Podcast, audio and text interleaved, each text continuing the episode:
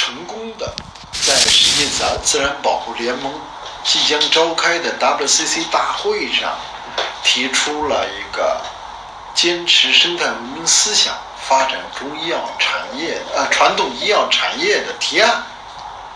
我们得到来自方方面面的大量的强烈的反弹，成为这个一百多个全球提案中比较火的一个。为什么呢？大家反对了些什么呢？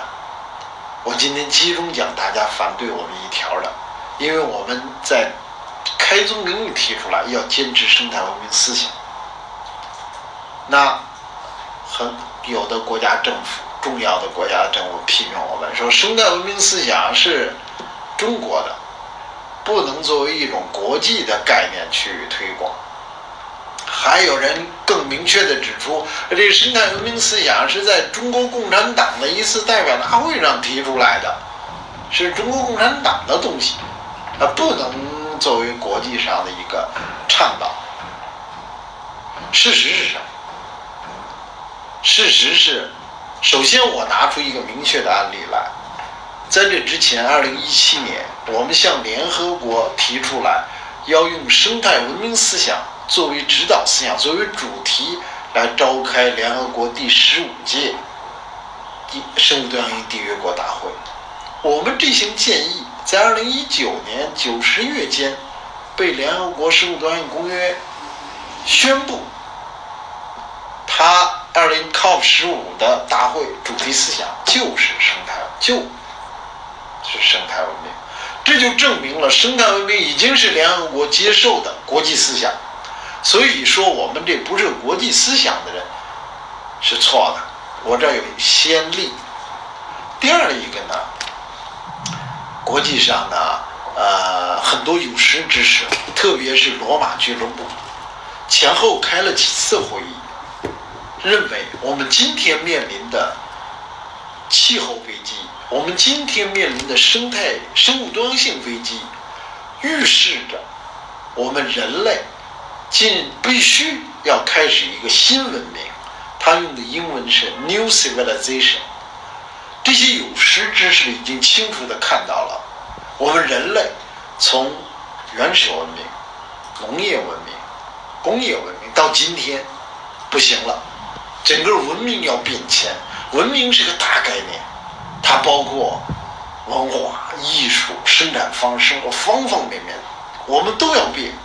不光是一个气候危机的问题，我们今天带来了要迎来一次新的变革。这不是面临这个大的形势，这是有一定共识。那这个新文明叫什么？不能因为是我们中国人。第一次提出来，就把它认为是中国的。牛顿提出来牛顿力学，那牛顿是哪国人？那力学就是哪国的？伽利略，意大利的，他提出来自由落体，那自由落体就是呃全球不能用，这是不对的。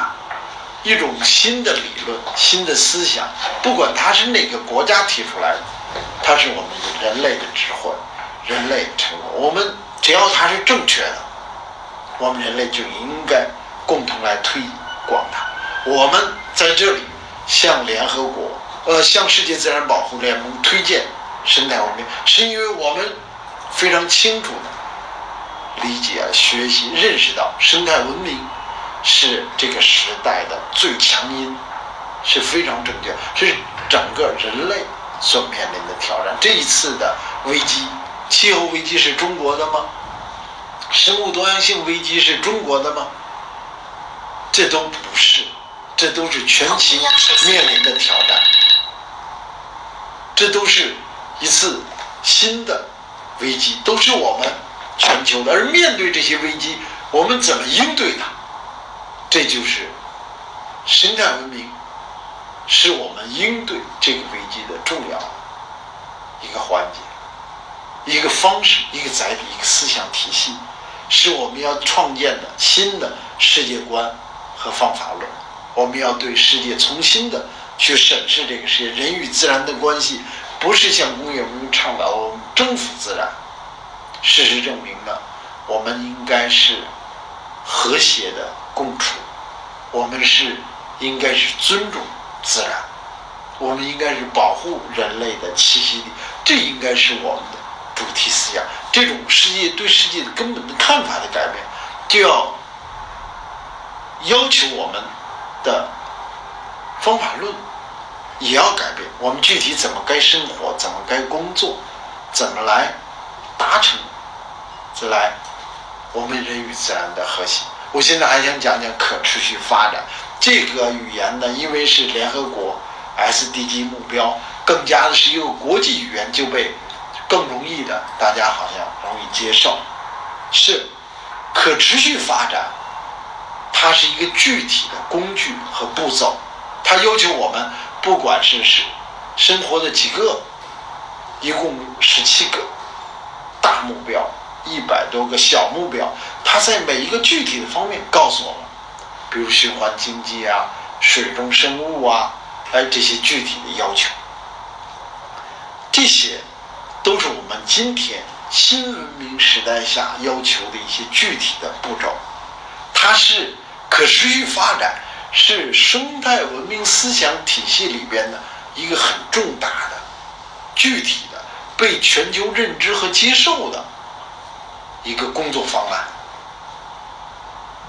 它和生态文明的思想，生态文明思想是我们的世界观、方法论，而可持续发展是我们方法论里边的一一个整套的方法工具。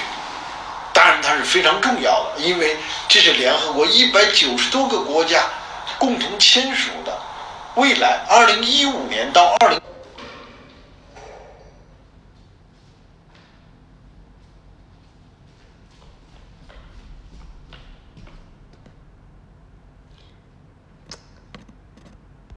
世界各国都已经签字承诺，按照这个 SDG，又叫可持续发展目标去努力去工作。我们当然要扎扎实实的去落实。但是我们知道，更根本的世界观、方法论的变革，更更根本的，在这十七项大目标之中没有囊括的更多的方面。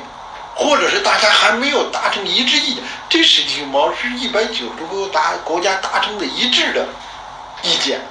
当然，其中有很多更加前卫的、更加积极的建议，但是很多有些国家还不能够接受。那那些东西是什么？那就是生态文明思想下更多的方法论。我们应不应该倡导？当然应该倡导。我们能做的，我们应该不应该做？当然应该做。我们把我们今天最根本的世界观和方法论搞清楚，对于我们整体的各方面的工作就有更加积极意义。比如说，我们这次谈的传统医药，传统医药在世界各国都有其存在、发生、发展以及今天的重要价值。那么，传统医药的发展。它还要延续我们农耕文明的所有的方式吗？农耕文明、原始文明的时候还觉得呃水银是灵丹妙药，那是错误的。那还有一些在工业文、农业文明、工业文明之中认为是正确的，但是今天，比如说濒危物种，那么这些东西作为医传统药可能是有效的，但是我们知道其中有些已经。濒临灭绝了，比如虎骨和犀牛角，我们中国非常了不起啊，就决定不许用了。那么工业文明说啊，救死扶伤啊，这是重要的重要的成分啊，能该用啊。但是生态文明思想，生态绿水青山是第一性的，首先要保护。你再好的药，它影响了到了绿水青山，影响到了生态文明，这就叫生态文明。就不能用，因为我们人与自然的和谐发展，我们人类的永续生存是更加重要的，是比之一两个病人和一两个特殊的案例，这是一个更加宏大的、更加全面的一个思想。所以，我今天想说，生态文明和传统一样，我今天想说生态文明和可持续发展。什么是生态文明？这是一个非常重要的新的文明时代的开始，而生态文明思想是引导我们走向面向生态文明时代可持续的发展的重要的世界观和方法论。我们应该去学习去掌握。那么，我们有很多呃，有一些外国人不理解批评我们，我们觉得呢要跟他讲清楚。但是，我今天我们还发现有相当一部分中国人、中国的单位也提出了不同的意见。我们非常遗憾，我们遗憾我们没有。把工作做得更好，没有把生态文明思想传播的更清。今天希望跟大家共同来学习。我们在世界自然保护联盟成功的提交这个提案，是又一次在人类命运共同体建设上，在国际领域里边的话语权上，在参与深度参与全球生态治理上取得的又一个巨大的成就。我们希望大家共同支持我们，迈出这一步，共同推进我们的发展。这一次的新冠疫情，我们再一次世界得到了一个 lesson from nature，就是呃得到了一次教育。这个教育就是人类命运共同体。这个教育就是生态文明必须要坚持，我们必须要改变。共同的去改变我们的生产方式和生活方式，让我们共同坚持生态文明思想，建立人类命运共同体，建立美丽中国。